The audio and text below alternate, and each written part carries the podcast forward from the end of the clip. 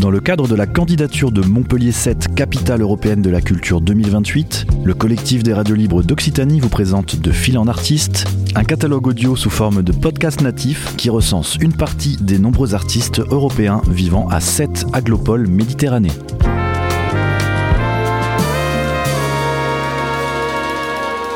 Un projet proposé et réalisé par Radio Clapas, Divergence FM et Radio Campus Montpellier.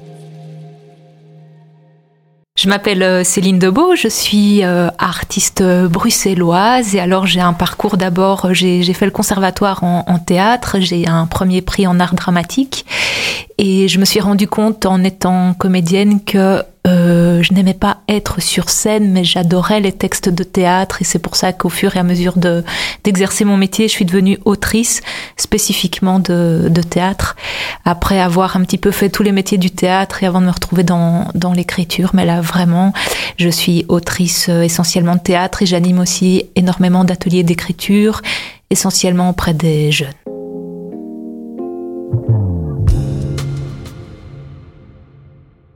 Il y avait une troupe euh, de quartier, puis c'était euh, du théâtre euh, forum, du théâtre action, et donc en fait, ce qu'on faisait, c'est chaque année, on écrivait nous-mêmes un spectacle sur une problématique qu'on trouvait essentielle à nos âges, et, j'ai trouvé ça génial comme moyen d'expression. Et puis surtout, c'était un moment où on pouvait dire des choses en tant que jeune, et puis il y avait la rencontre au public, et puis il y avait la rencontre aux adultes. Et là, pour une fois, moi et puis mes copains, on se sentait écoutés par par les adultes sur des thématiques, voilà, qui nous touchaient à l'époque quand j'avais 14 ans.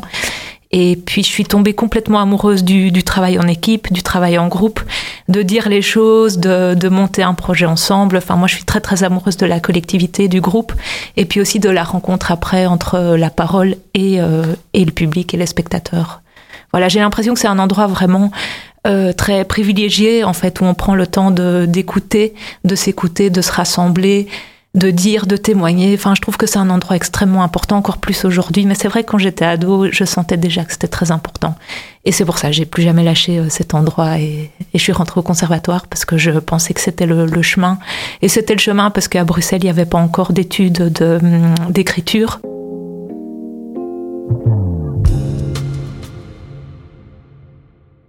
Alors moi, je suis très attachée euh, à la parole des gens parce que je pense que de nature euh, introvertie, quand j'étais comédienne, euh, je dis j'étais parce que ça fait un moment que je le suis plus et puis c'est enfin voilà, je préfère vraiment les métiers de l'ombre que, que les métiers de la lumière, en tout cas en ce qui me concerne. En fait, c'est ça. Quand j'étais comédienne, ce qui me faisait vraiment du bien, euh, c'est que euh, on avait écrit des mots pour moi Enfin, comment expliquer? J'arrivais pas très bien à m'exprimer, mais grâce à, euh, grâce à l'intermédiaire de l'écriture, ben, finalement, je pouvais m'exprimer sur des sujets que je ressentais à travers les mots d'autres personnes. Et donc, pour moi, c'était une façon de parvenir à dire ce que je ressentais et que j'arrivais pas encore euh, à dire. Et puis, euh, et puis après, je me suis rendu compte que l'écriture, pour moi, c'était vraiment un endroit d'expression, donc de nouveau de nature un peu plus introvertie. En fait, je parviens vraiment bien à m'exprimer à l'écrit, donc donc euh, c'est plus une parole euh, intime, plus une parole euh, personnelle. Et puis aussi, ce que j'aime beaucoup faire dans mon travail d'écriture, c'est interroger les gens et faire remonter aussi une parole. Donc euh, il y a une grande grande partie de, de, de mon travail qui est d'aller sur un territoire. Par exemple, j'ai parcouru l'Asie, j'ai parcouru le continent africain. L'année passée, j'étais au Luxembourg. Là maintenant, je suis à Metz. Et donc en fait, une grande partie de mon travail, c'est vraiment de, de de m'asseoir dans des endroits peut-être oubliés, de, de, rencontrer les gens, de rencontrer un territoire, de rencontrer des traditions, de rencontrer des paroles, et à partir de ce glanage de, de paroles, euh, m'en inspirer pour écrire une pièce de théâtre, mais en reconnaissance des gens que je, que je rencontre, et parce que le lien, voilà, c'est très important. Je suis moins dans l'écriture euh, fictionnelle, euh, je pars vraiment de, de gens, de vie, et puis après, je la fictionnalise à travers mon regard et, ma sensibilité. Je pense que c'est plus de l'ordre du témoignage et, du dire les choses et de, rencontrer peut-être les oubliés, ceux qu'on regarde pas. C'est presque une mise en lumière d'endroits très ombragés, très ombrageux, euh, moi, j'ai commencé à écrire en partant de moi, qui avait un parcours un petit peu euh, complexe, pour questionner En fait, moi, je suis née dans un contexte familial euh, très fragilisant. Je suis partie très très jeune de chez moi, et puis c'était presque de me reconnaître moi. Et puis j'avais besoin d'une reconnaissance sur mon histoire, donc j'ai d'abord commencé à fictionnaliser mon histoire, mon parcours d'ado en tant qu'adulte, comme si c'était une mise en lumière de, de, de blessures et d'un parcours.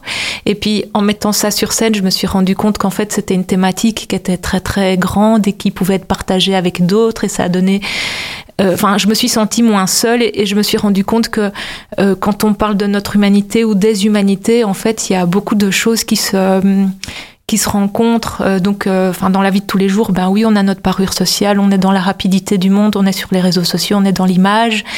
Mais c'est ça, je pense que mon écriture, c'est de l'ordre de l'intime, mais, mais, comment les intimes peuvent résonner entre eux.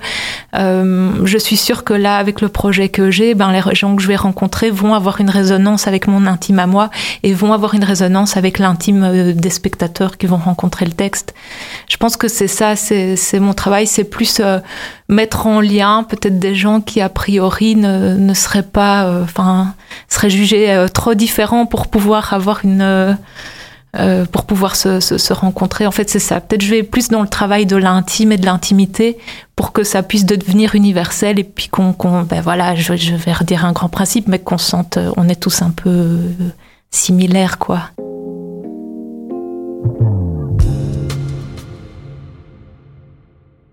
Je m'attendais pas à ce qu'il y ait autant de, de richesses euh, culturelles et je m'attendais pas à avoir un rencontrer un patrimoine euh, oh, si si ouais si si si riche d'histoire de de oui d'histoire quoi. Enfin pour l'instant là en fait c'est marrant parce que je trouve que les Mésois sont sont extrêmement accueillants et puis dès que je dis que je suis une autrice qui vient pour glaner des informations en vue d'écrire quelque chose euh, les portes s'ouvrent et puis on me référence quelqu'un et puis on me référence quelqu'un d'autre. Et là vraiment franchement je m'étais dit bon j'arrive vendredi soir puis je prends un peu le week-end pour me reposer etc et puis je commence vraiment lundi.